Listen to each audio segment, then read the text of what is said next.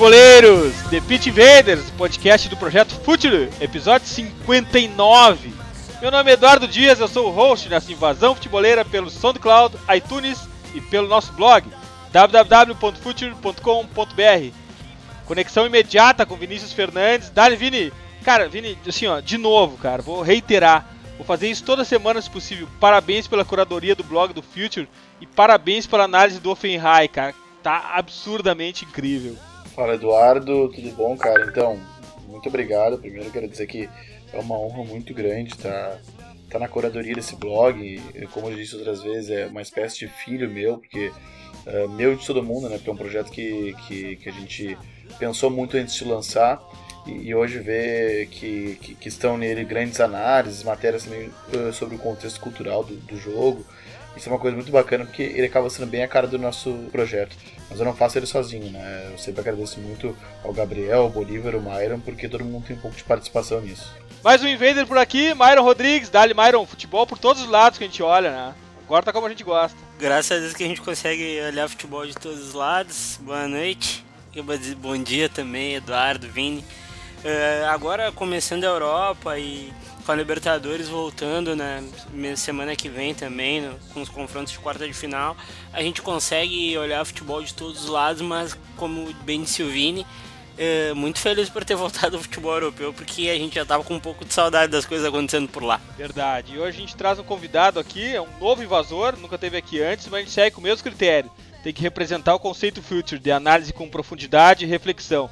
E eu acho que a gente conseguiu ser coerente. Bem-vindo, Rafael Oliveira, comentarista dos canais ESPN. Um abraço, Eduardo, Vinícius, Myron, um abraço a todos. Em primeiro lugar, agradecer ao convite, a oportunidade de participar com vocês. É, parabenizar também pelo sucesso que tem sido o podcast, um nível que é muito legal de ver é, dentro do Brasil se debater futebol dessa forma, com profundidade, com bons temas. Então, obrigado pelo convite. Demais. Vamos lá, Invaders. Vamos invadir o meio de campo.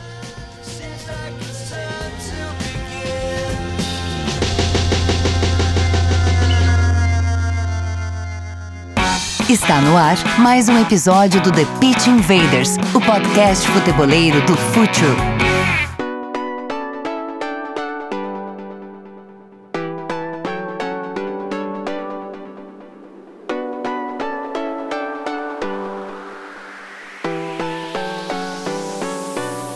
Bom, hoje a nossa pauta é especificamente sobre uma posição, que fique claro, uma posição que pode se desdobrar em várias funções. Cara que aqui no Brasil a gente chama de volante, ou chamávamos de volante, né? Pode ser o meia defensivo, ou melhor ainda, meio campista simplesmente. O número na camiseta no Brasil e na Argentina é o 5. Pelo menos assim ficou conhecido, né? Na Espanha é o 6. Hoje de tarde, eu vi um tweet aqui, que eu já vou adiantar a minha dica futeboleira, é do Ricardo Lavolpe. Ele passou o dia inteiro tweetando das características dos melhores jogadores para cada posição. E ele quando falou com, sobre o volante, que ele chamou de volante de contenção, ele falou que era chave algumas características. E o volante de contenção, Rafa, Myron e Vini, pro Ricardo Lavolpe, ele deve fazer três coisas muito bem: saber ler as jogadas, ter um bom pressing e ter um bom manejo da pelota, ou seja, tem que saber jogar futebol. É isso mesmo? Essas são as características-chave, Rafa? É, é, é um debate muito bom, né? Porque as, essas características citadas mostram a importância da parte técnica, mas a importância da parte psicológica, a importância da leitura, da inteligência de jogo, de você entender o que se passa ao seu redor e conseguir transformar isso na decisão certa, no passe certo, e enxergar como, a partir dessa posição no campo, independentemente da função que vai se exigir dela, ele é o cara mais próximo da conexão entre todos os outros jogadores dentro de campo. Então acho que como peça-chave na conexão de um time, Independentemente da proposta dele, pode ser uma proposta mais defensiva ou mais ofensiva, mas em determinado momento do jogo ele vai precisar ter o comportamento sem a bola ou o comportamento com a bola, ter a leitura do que fazer, ter a capacidade técnica para executar. Então acho que são, é um bom resumo, sim, de algumas das características que a gente pode considerar como chave. O interessante nisso é prestar atenção no contraste com o que se pensa sobre essa função dentro do futebol brasileiro. Porque quando se fala no volante ou no primeiro volante, o cara da camisa 5, geralmente existe uma deturpação desse sentido, né? Já há algum tempo, há alguns anos ou décadas até, passou-se a olhar para essa função, para essa posição dentro do campo como uma função primeiramente defensiva, ou de desarme, ou de fôlego. Então você passa a atribuir muito mais a questões físicas do que técnicas ou de leitura de jogo. Então você coloca em primeiro lugar o cara que vai ter a capacidade física para aguentar trabalhos defensivos, não exatamente o que vai iniciar a maneira de um time jogar. Então acho que é bem interessante começar por aí mesmo, porque já, já mostra um contraste. E é claro que isso é muito cultural, vai de país para país, vai de maneiras diferentes de enxergar o jogo. Mas o Brasil meio que se perdeu por algum, algum período, algum tempo, dentro dessa questão do, do que ser a prioridade, do que fazer como prioridade esse jogador que ocupa essa função, entre aspas, do primeiro volante. É, a gente vai desdobrar isso, a gente vai a fundo nesse assunto, Rafa. Mas é impressionante como quando a gente lê a pirâmide invertida, a bíblia da, da tática futeboleira, da, aqui no Brasil, da nossa parceira editora Grande Área, a gente já nota que o volante, caramba, assim, ó, na metade, sei lá, no século XIX, o, o volante já era discutido no início da, da inversão da pirâmide. Foi ele que, com uma linha para baixo, uma linha para cima, mudava o tal do jogo. É uma posição que é, é o coração do jogo, né? Porque tudo passa por ali e ele tá 10 metros acima, 10 metros abaixo, muda absolutamente toda a estratégia de um time, muda inclusive como falei agora, a história da tática do futebol, né, Rafa? Sem dúvida, muda radicalmente e é legal entender como em cada país, em cada contexto, essa mudança se dá num momento e tem determinadas consequências. Né? Então isso acontece no Brasil dessa forma, e aí você passa a enxergar depois de um tempo como um cara prioritariamente defensivo.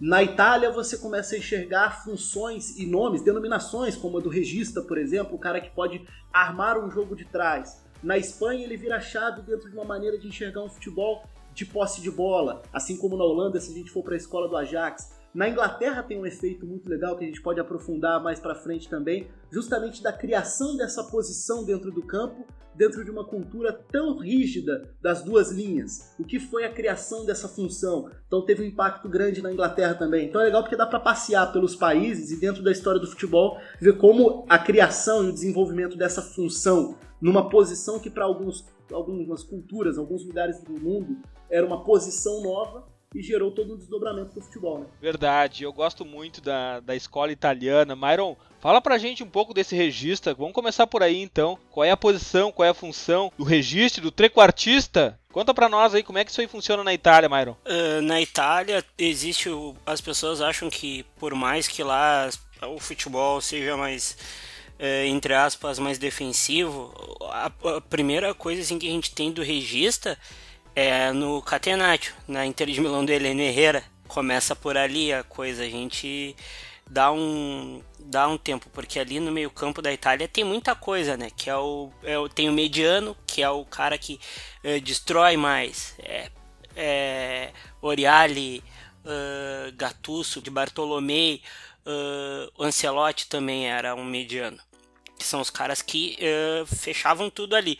Já o regista não. O regista é um cara que a gente está acostumado a ver hoje. Uh, Verratti, ver o Weigel na Alemanha, mas o primeiro grande regista não é italiano, é um espanhol, Luiz Soares, que começou na Inter de Milão, com, já com o Heleno Herrera. Ali que o regista começa, e depois as coisas começam a se. as coisas começam a andar. Em 82 já surge Antonioni, já que jogou na, na a Copa, foi campeão. E na Itália eu, eu acho que é a grande escola do regista e, do, e dos volantes, porque na Itália eles têm a função ali, ali que na, a Itália eh, começou com esse negócio de que o jogo se resolve no meio campo, né? O jogador, o, o mediano é o limpa-trilho e lá é diferente a, a, a, a função. O primeiro volante, como a gente fala no Brasil, arma o segundo destrói. E o segundo tem que fazer tudo andar. O Tardelli era um mediano espetacular. Em 82 era um faz tudo, era um motor, como era o, o Gattuso, sabe?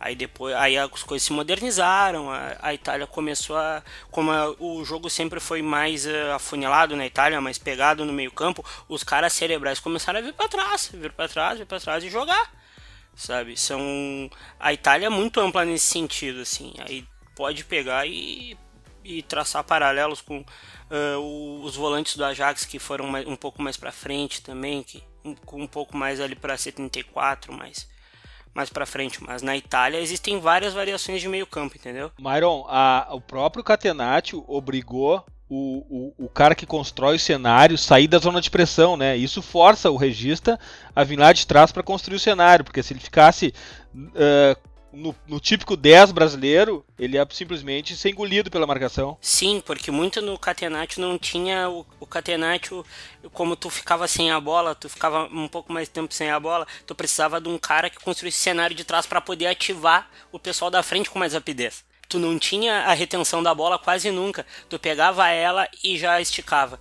Por isso que o, o, o regista, o 10, o Luiz Soares virou um regista e, e, começou a ativar gente na frente. Foi muito mais pelo uma, uma, um pensamento de jogo mais correto do, do Heleno Herrera para o momento, sabe? Aí isso aí já começou a moldar o futebol italiano para frente, porque o, o Catenaccio, querendo ou não, foi até 82 na Itália. Até, foi daí 82 mudou um pouco, mas aí de, de 90 até agora 2014 era, era por aí que se, que se resolviam as coisas. Itália com bloco baixo e não propondo o jogo. Agora está começando a mudança de propor o jogo com gente mais construtora mesmo em todos os sentidos. Vini, e nos inventores do futebol, como é que se encara esse meio campo defensivo? Como é que funciona isso? Eh, então, a Inglaterra, eh, durante eh, um, durante um bom tempo, assim, uh, talvez ali desde o Arsenal, quando começou a jogar com duas linhas de quatro, uh, ainda nos anos, no final dos anos 70, Uh, muitos uh, uh, se convencionou a, a, chamada do jogador mais ofensivo o, box to box, que acabou virando o coração do, do time e, e, o camisa 8 na Inglaterra, por muitas vezes virou o camisa 10 do Brasil, que era o grande protagonista, era o box to box, como, como gente diz na, na tradução literal, é o cara que vai de, de área a área, né? então esse jogador se tornou o coração do time. E ele era sempre acompanhado do lado, que na fase defensiva ele ficava alinhado, ele era um jogador um pouco mais físico, mas ele era um jogador mais posicional também. E eh, a Inglaterra vira muito a chave uh, depois dos anos 2000. Uh, eh, por que eu pareça um jogador que não, não, não, se dá talvez a importância merecida, mas o, o Claude Makelele, francês, a chegada dele no Chelsea marca uh, um fator muito importante no, no, futebol inglês. Na Inglaterra se criou o termo Makelele Role, que é para definir o primeiro volante que uh, ele fica à frente da defesa e atrás da linha de, de meias. Porque o que acontece? A maioria dos times jogaram, jogava no, no 4x2 em duas linhas de 4.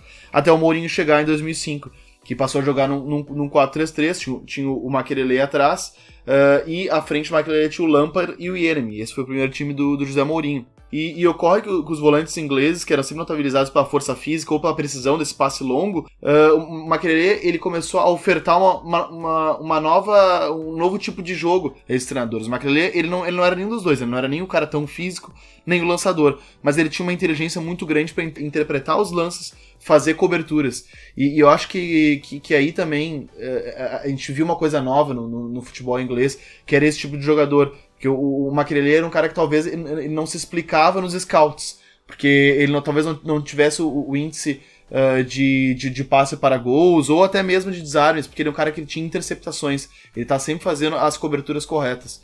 E, ele é um cara que ele ficou muito famoso e moldou muito por, por algum tempo, né? Hoje já você tem um outro tipo de volante nos grandes times ingleses, mas o Maquelele foi muito importante pra, uh, nessa posição na Inglaterra. Rafa, na Espanha, a terra dos meio-campistas leves, do tic-tac, do toque de bola, como é que se encara o, o pivote? É chamado de pivote na Espanha. Como é que se encara o jogador dessa posição? Qual é o conceito desse cara lá? É, eu acho que é legal destacar que assim, você pode ter um jogador com um perfil mais físico, se isso fosse adequar ao estilo de jogo, porque a Espanha hoje compreende talvez a maior variedade tática dentro dos cenários dos campeonatos do mundo, né? Então você consegue enxergar dentro do campeonato espanhol jogadores que se adequam aos perfis de cada clube. Existe o, time que vai usar um jogador de maior presença física para ganhar duelos, para ganhar pelo alto no primeiro lugar, mas acima de tudo o que se espera na Espanha é um futebol bem jogado, é um futebol em que o cara, da, o primeiro jogador à frente da defesa vai ser o, o, primeiro a iniciar essa sequência de passes, ainda mais para um país que se notabilizou muito por isso, né? principalmente depois que os títulos vieram, a fama ficou um pouco de lado, a fama negativa no caso, né? E o futebol passou a ser muito mais reconhecido. O efeito do Barcelona, principalmente o Barcelona do Guardiola também, mas obviamente já com a escola lá de trás, a escola do Cruyff e tudo. Então essa ideia do meio do, do primeiro volante, do meio campista, do pivô de ser esse jogador que se impõe, mas mesmo que não seja exatamente o da imposição física, ele vai ser o cara que vai ditar o ritmo. Então também se enquadra nesse perfil do jogador que vai trabalhar a bola desde trás. E aí é engraçado porque quando a gente fala de Espanha, a gente pensa no meio-campo e automaticamente pensa em vários jogadores não necessariamente de grande estatura ou de grande porte físico, mas o próprio Barcelona, se a gente for olhar o Barcelona no seu período hegemônico na última década, foi o Barcelona que teve na figura do seu primeiro volante, para usar o termo, jogadores de muita força física, mas acima de tudo, jogadores de muita qualidade técnica e inteligência de jogo. E aí Aturre lá atrás e Busquets como sucessor. Então, não significa abrir mão dessa força física, ou abrir mão, ou não enxergar que o jogo também tem um componente físico importante. Ainda mais um setor em que é fundamental você ganhar duelos para impedir chances ao adversário, para recuperar a bola também. Mas essa força física vai ser importante para uma retomada no momento de pressão pós-perda de posse de bola, mas também fundamental para você se impor territorialmente. A partir daí, claro, com a, com a qualidade de passe para posse de bola. Hoje a Espanha tem. É legal porque você, se a gente olhar para. Se a gente se espalhar pela Espanha, começar a olhar diferentes níveis de times, a gente vai enxergar meio-campistas com características muito parecidas, né? Então você pode olhar para o Barcelona e enxergar o Busquets, é, mas você pode olhar para o Las Palmas da temporada passada e falar do Roque Mesa, que era o cara que iniciava esse processo de saída de bola também, num time de características muito peculiares, por ser um time de pouca ambição, mas em termos de resultado, mas muita ambição em termos de ideia de jogo. Então a Espanha hoje acho que compreende para mim essa maior variedade de, de, modelos, de estilos de jogo e sempre dando importância para esse cara que ocupa esse espaço no campo. Eh, e uma vez o Renato Rodrigues, do Data ESPN, numa conversa informal que a gente teve, ele me alertou para uma coisa muito interessante que eu, que eu, eu não havia refletido. Uh, que uh, para ele mais importa uh, do que desarmar é interceptar. Uh, porque uh, o jogador ele corta a bola na raiz do lance, né? Não deixa que ela chegue ao adversário.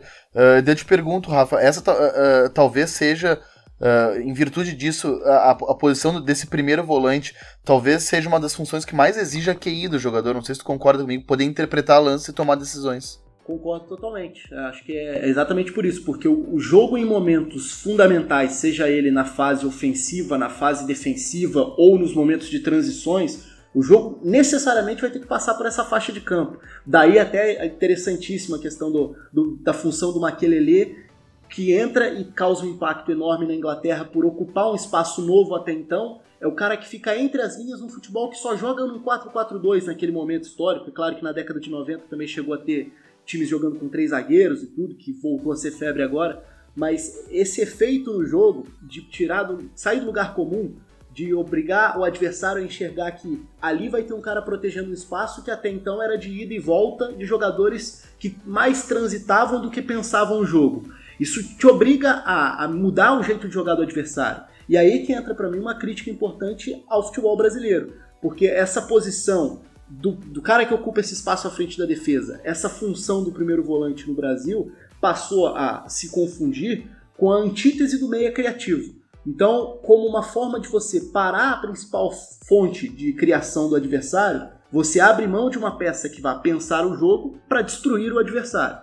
Isso acabou gerando um efeito uma bola de neve, em que em determinado momento você preferia ter um a menos com a bola para evitar que o adversário jogasse. E no futebol de cada vez menos espaço, e aí vem também uma questão do Brasil evoluindo, talvez um pouco atrasado nesse sentido, mas a importância de você aplicar uma intensidade maior para diminuir espaço, uma compactação que, para o Brasil, é um tema até um pouco mais recente, a importância que tem se dado. E aí vem a necessidade. Qual é a conclusão disso? O jogo é pensado pelo volante, ou pelos volantes. E o meia vai ser um cara que vai buscar espaços para definir no terço final, muitas vezes. E no Brasil, quando isso acontece, que é parte do que está acontecendo hoje, né? hoje a gente já tem times melhores em termos de organização defensiva, mas o grande desafio é: e quando o adversário se fecha? Você consegue iniciar de forma inteligente a jogada com o cara que anteriormente era só o destruidor, não é o construtor? Então concordo totalmente com você. Da, ali tem que ter muita inteligência pro com e pro sem a bola, porque senão você vai ficar nesse cobertor curto. Você não pode ter só o jogador que marca ou só o jogador que cria, mas não marca.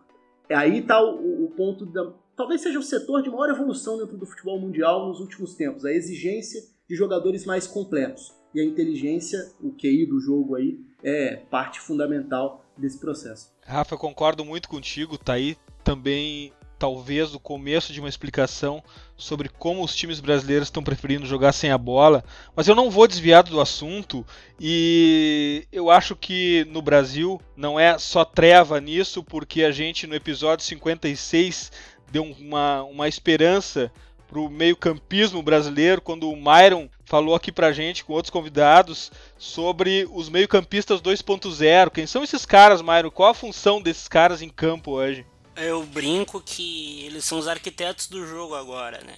Antes era a logística, eles tinham que acelerar a coisa para acontecer lá. Agora não tem mais a, a grande pressa de acelerar as coisas para ela chegar lá na frente. O Guardiola mesmo diz que se, se organiza com 20 passes, depois pensa em atacar. Aí são os caras que, que vão pensar o jogo de trás e jogando o Campeonato Brasileiro hoje a gente tem muito pouco, né? Voltando um pouco no, no que o Rafael falou sobre o cobertor curto e ter um jogador a menos ah, para circular a bola, para atacar ou construir, uh, começou muito naqueles 4-1-4-1 que o Mano Menezes começou a implantar no Brasil com camisa 5 totalmente defensivo.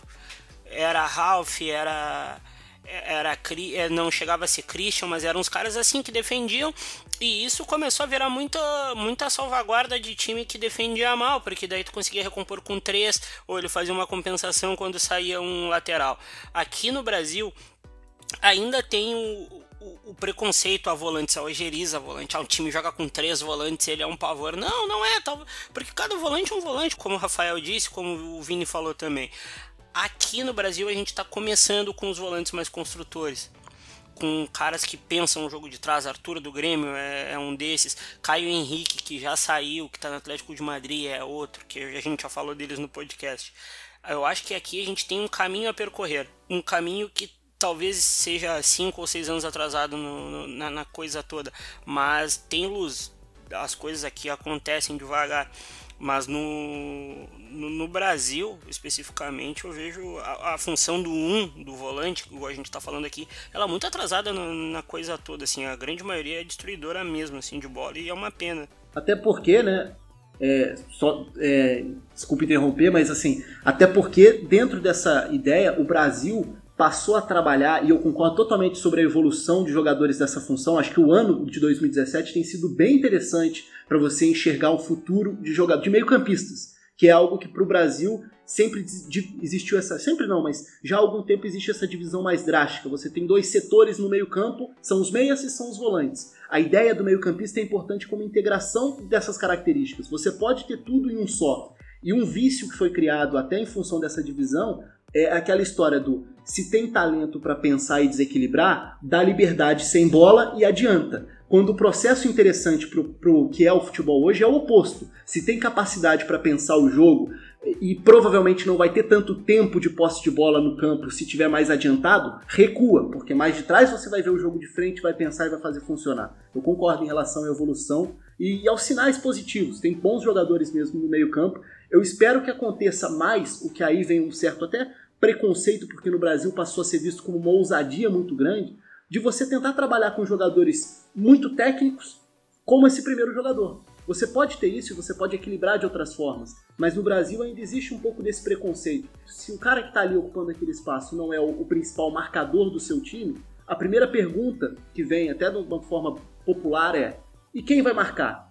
E não é exatamente por aí. O conjunto, o coletivo pode marcar, assim como o coletivo pode jogar. Então, eu concordo com a evolução de jogadores que surgem ali. Acho que falta agora uma noção de ideia coletiva de jogo para conseguir equilibrar isso. Verdade, Rafa. Todo meio-campista que nasce numa categoria de base, se ele tem alguma possibilidade de jogar, de pensar, de ter habilidade, ele é empurrado mais para frente e aquele volante, a opção é sempre o mais alto, mais forte, o destruidor, né, Vini? Sim, não, eu, eu, eu, eu queria comentar antes que eu, eu, eu trago aqui uma, uma, dicotomia agora que se criou na torcida do Internacional, uh, principalmente, uh, que é a questão do, do volante que ele marca, ele tem grandes índices defensivos, mas ele também uh, ele, ele, ele, tem uma produção ofensiva paupérrima, e eu me refiro ao Rodrigo Dourado, que é um jogador que acredito que todo mundo aqui conheça bem. Ele é um cara de ótimos índices defensivos, ele lidera a maioria dos campeonatos em que ele disputa, ele lidera os índices de roubadas de bola, por exemplo. É um cara com uma boa noção de cobertura, mas tem pouca contribuição ofensiva. E isso começou a se notar num momento que o Internacional precisa propor muito jogo porque enfrenta equipes fechadas. E aí eu te pergunto, Rafa, uh, uh, é, é, um problema ter um volante limpa-trilho, entre aspas, como o Rodrigo Dourado, para um time que, que deseja ser propositivo e que precisa ser propositivo, como é o caso do Internacional, ou poderia ser qualquer outro time? Eu não acho um problema, não. Eu, eu não sou muito radical em relação a, ao, ao poder uma coisa ou não poder a outra, ou ser só o, que o futebol é só correto de uma forma ou de outra. Eu acho que tem espaço para tudo dentro do futebol e acho que é muito legítimo quando você tem propostas diferentes. Eu acho que o legal, na verdade, o mais legal entre tantas coisas dentro do futebol é muito essa tentativa de imposição de estilos e estratégias. E aí a variedade é o mais interessante. Então eu acho que existe sim a possibilidade de você ter um time equilibrado o suficiente, mesmo que o seu primeiro jogador de meio campo não seja o, o melhor criador um exemplo, para ir para um outro extremo, obviamente, sem qualquer tipo de comparação é, técnica no caso. Quando o, o Zidane assume o comando do Real Madrid, ele opta pela. O Rafa Benítez já vinha fazendo um pouco esse papel também, mas a questão da importância de se ter um Casemiro naquele momento em que o Real Madrid vinha de atuações até melhores, de um futebol até mais agradável, sem essa figura do cara que ocupa a frente da defesa. E ali o que se pensou foi: vou abrir mão um pouco de uma qualidade maior de um jogo com bola, que naquele momento era a realidade. É claro que depois o Casemiro cresceu muito, até pela confiança que ganhou, porque sempre teve capacidade também se desenvolveu bastante lá. Mas a ideia inicial foi o equilíbrio. Eu sou contra quando você resolve colocar uma peça ali só para justificar um total desequilíbrio de, de outras, aquela coisa do esse vai marcar para aquele não marcar. Mas em determinados momentos, acho que é perfeitamente possível você ter um time equilibrado, ainda que não seja com um primeiro volante mais técnico ou criativo.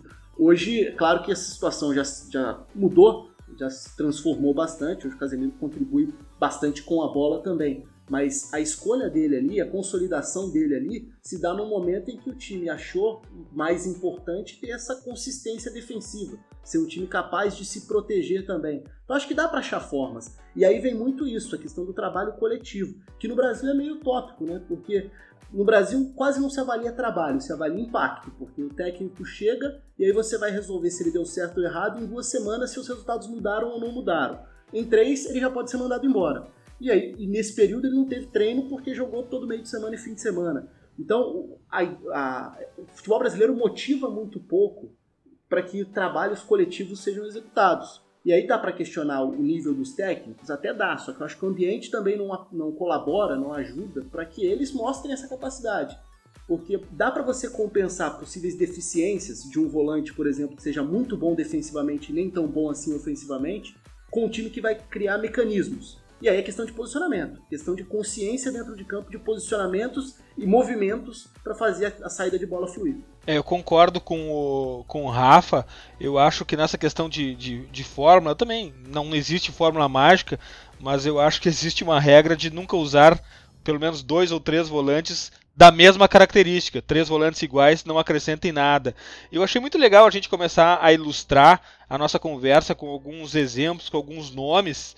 E eu queria saber, aproveitar o Rafa e saber dele o que, que o Paulinho vai fazer no time do Barcelona. É um jogador para ajudar o Barcelona a propor o jogo?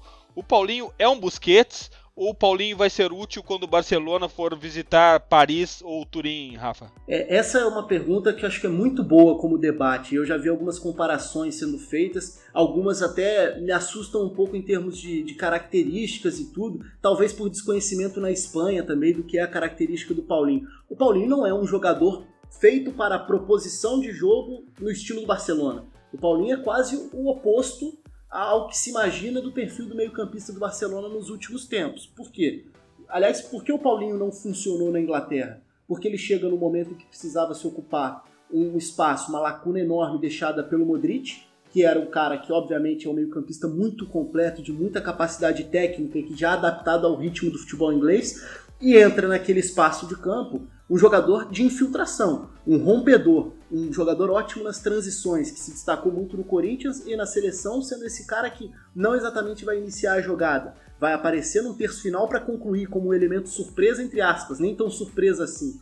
Então esse choque é interessante. E aí dá para levar para os dois lados. Dá para levar pro será que o Barcelona sabe o que está fazendo no sentido de contratar um jogador que não tem muito a ver com o que se espera dos meio-campistas do Barcelona? Ou o outro lado é a o atestado de que o Barcelona, nesse momento, quer romper um pouco com o que tinha para tentar buscar novas alternativas. E o Ernesto Valverde foi um treinador que no Atlético Bilbao trabalhou com peças não iguais, mas com times mais físicos, não tanto de posse de bola o tempo todo, com imposição de bola aérea, com o, o porte físico sendo um fator importante para ganhar disputas, ganhar duelos. E o Paulinho pode acrescentar isso. Então, assim, no mecanismo de jogo, se a gente pensar o Barcelona da última década, que era um time que controlava a posse de bola de qualquer adversário, que trabalhava com triangulações, buscando passe curto, sempre a melhor opção o Paulinho é um jogador que muitas vezes não participa desse momento e já se projeta lá para o terço final.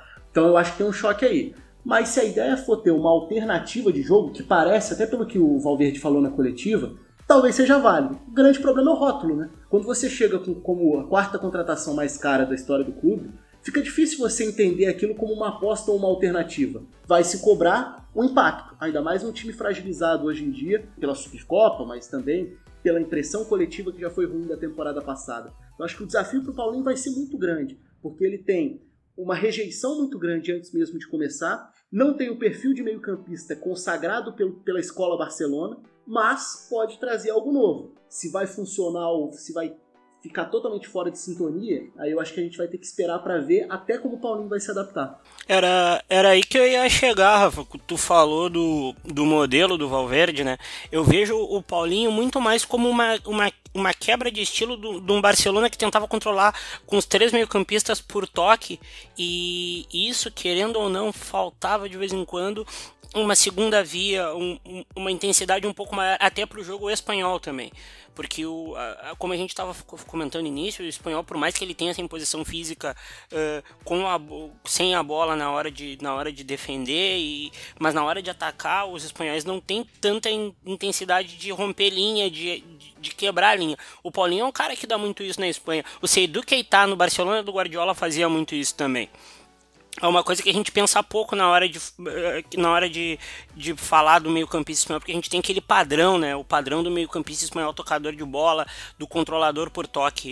Eu, eu acho que é, é, eu acho que é por aí que o Paulinho se encaixa. Tu também concorda com isso? Também acho que é por aí. O problema é que, mesmo quando o Barcelona teve perfis mais parecidos com esse é, nos últimos tempos, e não foram muitos, era um Barcelona capaz de controlar por tudo que o jogo coletivo já funcionava, né? Então virava um cara para infiltrar num mecanismo já fun muito funcional, um time que funcionava como uma engrenagem quase perfeita e que tinha outras peças, inclusive de ataque, que contribuíam para que essas triangulações acontecessem, laterais, como a quantidade de jogo que o Daniel Alves gerava pela direita, abrindo o campo, permitindo que alguém é, centralizasse para dar outra opção de passe.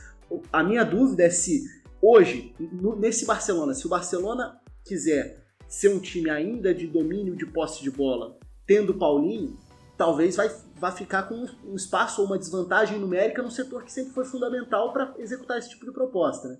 É, agora, se for um Barcelona mais disposto a se adaptar, como você falou, e aí eu concordo, é, pode ser um Barcelona surpreendentemente de contra-ataque. Um Barcelona que em determinado momento do jogo vai optar sim por se posicionar, e aí a gente sabe que o Paulinho funciona como um cara que vai desarmar, se projetar, desarmar, conduzir. Isso ele pode fazer. Então acho que vai muito disso. Qual vai ser a aceitação para uma mudança radical de estilo no Barcelona? Será que o Valverde vai ser um cara que vai ter esse respaldo do próprio torcedor no momento de muita discussão em relação ao futuro que o clube toma, em relação às, às decisões até da própria diretoria, que saem até da parte de dentro de campo? Então eu não sei se o ambiente é o mais propício para essa mudança, mas é uma alternativa que pode ser válida principalmente se o time conseguir se adaptar a isso. A gente falou aqui de um 5 conceitual, que é o Maquelele. Eu quero falar de um cara que reinventou essa posição. Luka Modric, Vini, o que, que, tem para me dizer desse cara? Esse cara, ele eu acompanho ele há um tempo já. Me lembro da primeira temporada dele no Tottenham, quando ele chega do Dinamo de Zagreb.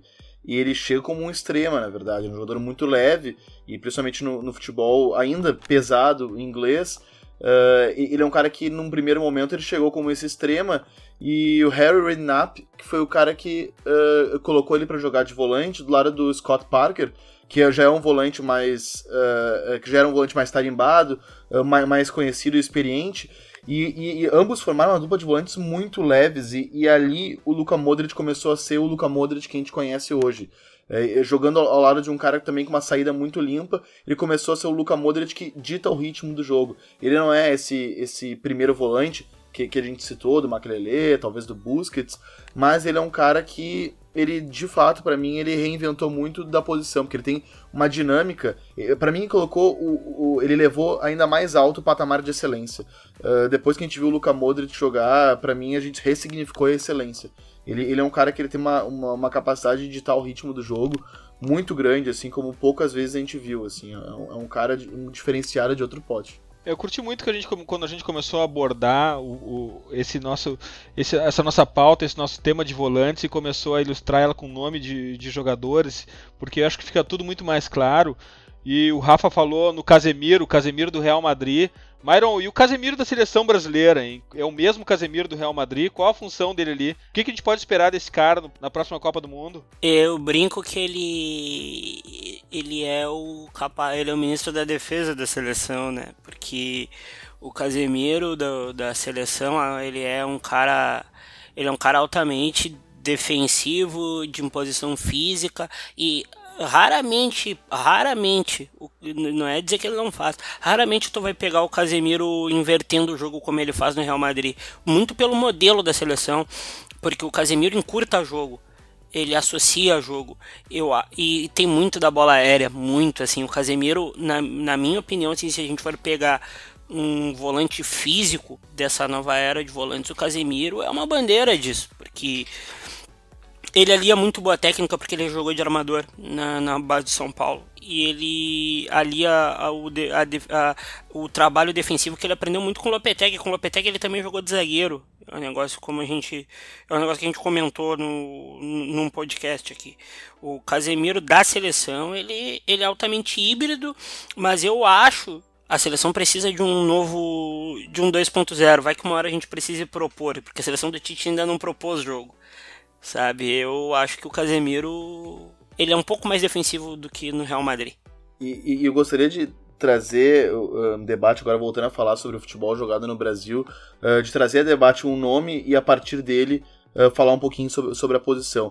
Gostaria que a gente faça um pouquinho sobre o, o Márcio Araújo, aí eu faço uma, uma pergunta pro, pro Rafa, porque o Márcio Araújo é um jogador tão uh, criticado e visado pela torcida do Flamengo, né, principalmente nessa crise recente agora, que culminou com a demissão do, do Zé Ricardo. Uh, o problema é, é o Márcio Araújo ou o fato do modelo do Flamengo, o modelo pensado pelo Zé, uh, uh, por, por, esse modelo, a bola passa demais, em demasia, pelo pé dele.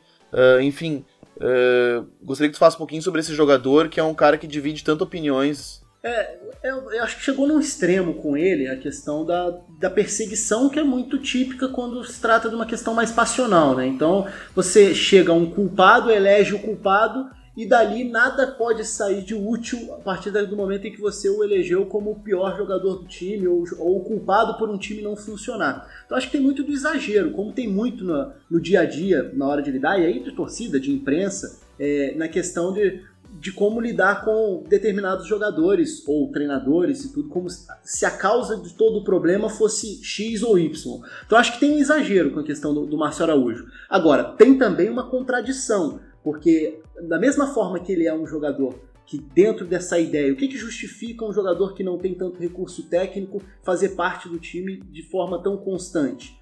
Teoricamente, o equilíbrio que ele pode te dar nos momentos sem a bola. É, agora, dentro da ideia do próprio Zé Ricardo no Flamengo, o que eu acho louvável, até, louvável até por sair do, do lugar comum no Brasil, ele já falou algumas vezes sobre o desejo de, ter, de ser um time mais posicional, de ter um time ocupando o espaço no campo de ataque para trabalhar a bola e da melhor maneira dominar o adversário. Eu acho isso louvável, até por ser tão raro dentro do futebol brasileiro. E aí entra o questionamento, aí entra um pouco da contradição. Se você pretende ter um time muito técnico para conseguir encontrar espaços num futebol que coletivamente ainda deixa a desejar no momento com bola, porque sem bola o futebol brasileiro evoluiu mais do que com bola em termos de organização coletiva de uns tempos para cá. Aí eu acho que tem uma certa contradição a insistência, porque para determinados cenários de jogos faria mais sentido você ter uma outra peça. Não necessariamente um, um infiltrador, mas talvez um passador para atuar nessa zona do campo um pouco mais recuada. Agora, eu acho que o folclore fez com que ele virasse uma figura de um peso muito maior para qualquer fracasso do que merecia, na minha visão, ter. Então é aquela história. merece, é, deveria ser um titular absoluto do time? Não, varia muito de acordo com o time, com as possibilidades, com as opções, com a proposta. Agora, também não é o maior dos problemas, não é por causa dele que o time não atingiu o estágio desejado, porque senão acho que fica uma, muito, um alvo muito fácil. Fica até uma certa covardia como um alvo fácil apontar o dedo apenas para um jogador, quando a construção coletiva não se justifica. Então é, é um tema realmente polêmico, porque ele passou a gerar um, um, um, ódio tão grande em que nada falado sobre ele ou que ele passa de bom dentro do jogo tem o mesmo peso de um possível erro de passe ou de um desarme não concluído ou de um momento em que ele é driblado. Então acho que chegou a um certo extremo que sai da, da esfera mais racional, vai muito pro lado passional. É uma posição do campo que tem muita coisa para ser falada. A gente conseguiu aprofundar um pouco aqui. A gente conseguiu falar sobre volantes brasileiros sem citar Paulo Roberto Falcão, citado agora, e a gente vai adiante no nosso podcast. Só que tem um, vou abrir aqui um parênteses para dizer o seguinte: sempre quando a gente coloca o podcast no ar na sexta-feira, ele vai acompanhado de uma arte, de uma capa feita pelo Anderson Cruz lá da Fato Positivo, um lance muito legal que a gente se orgulha muito, e ela sempre vai estampada com algum jogador. Hoje tá indo ao ar e essa capa ela vai ser decidida aqui, agora. Eu vou votar num cara para representar nossa conversa sobre os volantes. Eu vou votar em Luka Modric. O que, que vocês sugerem para ser capa desse podcast sobre o volante? Myron, o que, que tu sugere para ir na capa desse podcast? André Pirlo, o melhor volante André desse... Pirlo. É o melhor volante do século XXI, não... na minha opinião. Bom, bom, bom voto. Vini, o que, que tu acha que pode ser a capa desse. Que já está estampada lá, a gente não sabe ainda, a gente já decidiu. E, e quem é teu voto, Vini? O meu, o meu voto vai ser pro Sérgio Busquets, uh, porque acho que é um cara que foi extremamente importante para aquele time que, para mim, coletivamente foi o mais genial, que foi o Barcelona do Pep Guardiola. Ele é um cara que tinha uma leitura de cobertura extremamente apurada. E, e, e, é um cara que para mim é um desses jogadores talvez aí subestimados, porque ele sempre joga cercado de craques e ele, e ele é um cara que às vezes ele acaba não, não se destacando tanto, mas é, ou melhor, não, não sendo o cara que vai contribuir com drible ou com passe de ruptura, mas é um cara com uma inteligência coletiva muito grande e eu acho que ele sintetiza o que a gente falou hoje. Bom, quem está ouvindo esse podcast já sabe que foi escolhido, nós estamos aqui ao vivo, gravando ao vivo e não sabíamos ainda. E Rafa, qual é teu voto para ser o cara que estampa a capa desse podcast sobre volante? Eu tô com o Myron, eu vou de, de Pirlo nessa, nesse voto, até por, um detalhe. É justamente entender como um meia pode se transformar um volante, num volante, num primeiro volante, entender como a adaptação, e essa é uma adaptação importantíssima para entender a história também dessa posição, a história recente, né? O momento em que ele passa a ser o primeiro num Milan que passa a jogar com, ora, Sidorf e né, os dois à frente do, do Pirlo, mas entender como um jogador de características ofensivas, não necessariamente o que melhor ocupa espaços com a bola em termos de ocupação territorial, de fôlego e tudo mais, mas como a inteligência pode fazer com que um jogador majoritariamente ofensivo ocupe um, um espaço que é muito visto como defensivo e consiga é, desequilibrar jogos lá de trás. Eu acho que o Pirlo tem um, tem um papel importante para esse entendimento de que não é porque ele é técnico, porque ele decide jogo, que ele é meia. Que ele, é, ele pode ser um volante, ele pode ser o primeiro. E isso é interessante. Até dentro do que a gente falava de futebol brasileiro. Porque é, vamos olhar para jogadores. A Itália dá muito espaço para essa, essa função. E jogadores brasileiros que dificilmente poderiam ocupar essa função no Brasil conseguem lá. Olha o Jorginho no Napoli como um símbolo do passe de um time muito agradável de ver. O primeiro passe, o primeiro volante também.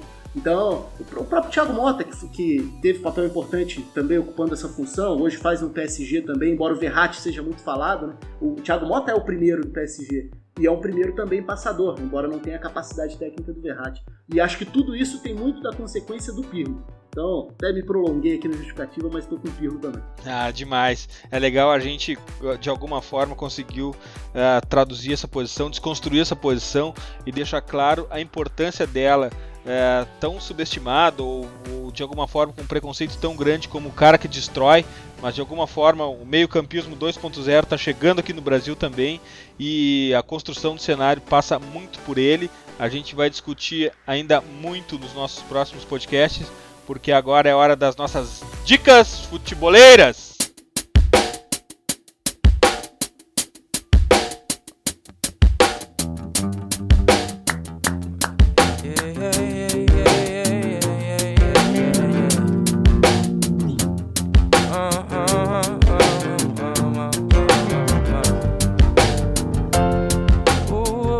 Dica desse episódio é de algo que eu curto muito, podcast futeboleiro. E de novo, o nosso invader português por aqui, Luiz Cristóvão, que lançou essa semana o podcast Linha Lateral, tá no episódio 1. Inclua mais esse no seu feed. E eu tenho outra dica também, que é o perfil no Twitter do técnico Ricardo Lavolpe, cara da saída lavolpiana, arroba Ricardo Lavolpe G, vai estar tá na, nas nossas dicas futeboleiras nas redes sociais também. O cara dá aula de futebol, vale muito a pena segui-lo. Vini, qual a tua dica futeboleira? Minha dica futeboleira é um incentivo ao livro A Sombra uh, de Gigantes, uh, um projeto catarse do jornalista brasileiro Leandro Vignoli, conhecido no Twitter como o Corneta Europa, né, famosa arroba no Twitter. Ele viajou por 50 dias pela Europa, cobrindo 13 times uh, em cidades que normalmente são, que, são famosas por clubes grandes, mas que também tem clubes pequenos. E no livro do, do Leandro, que está pronto, ele fala muito sobre essa particularidade, né, desses clubes pequenos, como eles sobrevivem na cidade, como é que como é que é a torcida, enfim, como é que é o ambiente de estádio. A publicação dele está pronta já, mas ele pede uma colaboração para que ele consiga fazer a edição e a publicação do, do material. É um aparentemente assim, por tudo que a gente sabe da, da qualidade dos tweets e o que eu sei do jornalista, é, é um material que promete ser um material de qualidade e eu apoio essa causa. É, ele é um cara muito inteligente, eu noto pelos tweets dele. Será que ele achou o São Caetano por lá? E, diz, diz, ele que, a, uh, que achou uh, vários clubes pequenos. Ele falou assim: Eu também sou um clube pequeno, então me ajude, por favor, a fazer esse livro. Valeu demais, Vini. Graças. Obrigado, Eduardo. Valeu, Rafa e o Mairo. Eu queria um agradecimento especial ao Renato Rodrigues, da, da, da TSPN, que me ajudou muito quando fui pesquisar sobre, sobre o episódio. E, enfim, a, a me aprofundar no tema, ele me ajudou bastante com, com os textos e análises que ele fez. Myron, qual a tua dica futebolera? Minha dica futebolera serão duas, tá? A primeira é uma, um trecho de gravação do, do. de gravação não, de, de entrevista do do Arsene Wenger falando sobre o, momento dele na carreira, sobre as coisas que aconteceram no, no, nos estados no, nos últimos anos, nas últimas temporadas. E a outra dica é uma dica do Calciopédia, que era 4 Trate e agora virou Calciopédia, a fazer um agradecimento ao Nelson Oliveira, que me ajudou muito a fazer a matéria que saiu no Future sobre campeonato italiano. Tem uma guia lá que fala que é o Beabá do Calcio, que fala sobre as posições. Eh, eu vou deixar a dica de meio-campistas italianos, como eles jogam na Itália, como eles são padronizados desde o início, que daí vocês vão conseguir ler tudo que eu falei no início lá. Se vocês não conseguiram entender alguma coisa, se fugiu. Era essa a minha dica. E... Não, peraí. Uh, ninguém vai falar sobre o post do Vini sobre o Hoffenheim, que eu achei absurdamente. Então, volto eu na minha dica futebolera pra deixar essa Eu pensei que ele ia falar. Eu pensei que ele ia falar. Eu também, eu também, eu, eu também. esperando. Fiquei esperando. Ô Vini, eu posso fazer um agradecimento aqui. Foi muito bom, mano, porque tu pegou muita coisa que eu não vi do jogo. Tá de parabéns. Bárbaro. Graças, Myron. Oh, de nada, Eduardo. Obrigado, Vini. Obrigado, Eduardo. Ô, Rafa, brigadão, viu? Sou teu fã, te admiro pra caramba. Foi um baita podcast aí. Obrigado pelo ensinamento. Rafa, qual a tua dica futebolera? Bom, é... Vou indicar um livro, um livro que acabou de ser lançado na Inglaterra, inclusive, um livro que ainda só tem em inglês, tomara que no futuro próximo a gente tenha em português também, mas é, eu como fã da Premier League, fã de futebol internacional, mas da Premier League principalmente, confesso que estou absolutamente encantado com o livro do Michael Cox, que é o dono do Zonal Marketing, né, que é um perfil famoso no Twitter, em vários blogs também de futebol, sempre com conteúdo muito bom. Ele lançou um livro chamado The Mixer, que conta os 25 anos de Premier League, né, que acabaram de ser completados nessa semana, inclusive, do jogo de estreia, da rodada de estreia lá em 1992, e é o melhor conteúdo que eu já li sobre esse período de Premier League, no entendimento tático das mudanças, contextualizando cada momento do jogo na Inglaterra e muito voltado para o dentro de campo, porque eu já tinha lido ótimos livros sobre a questão da transformação do futebol inglês a partir da criação e o que levou à criação da liga, mas dentro de campo, com detalhes de como cada momento histórico teve seu impacto para o jogo e para a maneira de se pensar no futebol inglês, confesso que nunca tinha visto nesse nível de profundidade e com, com quem escreve muito bem. Então, minha dica é esse livro, The Mixer. Tomara que em breve venha para o Brasil também em português. Graças, Rafa. Tu agora é um invasor, portas abertas para ti aqui no Future. Muitíssimo obrigado, meu amigo. Eu que agradeço. Obrigadão pelo convite. Tenho sempre escutado os podcasts, esse conteúdo muito bom mesmo. Acho fantástico que, venha fazendo esse sucesso que tem feito, porque merece muito mesmo. Obrigado pelo convite. Valeu, e nunca esqueçam, The Pitch Invaders, podcast do Projeto Future, está no iTunes, no SoundCloud, assine nosso feed. Sigam também a nossa playlist futebolera, hashtag We Love Football do Future FC no Spotify. E curtam a melhor galeria de futebol culture do Instagram do perfil Future FC. E deem uma olhada no Stories, deixando aparecendo por lá. Lembrando os invasores Apple para nos dar aquela moral no review do iTunes, clicando em algumas estrelas, 5 de preferência, para melhorar nosso rating e aumentarmos o alcance da nossa invasão futebolera. iOS ou Android, assine nosso feed, receba todos os episódios on demand, invadam também o nosso blog futebolero, principalmente pela análise do Vini sobre o Oppenheim, www.future.com.br. Abraço e até a próxima invasão, The Pitch Invaders!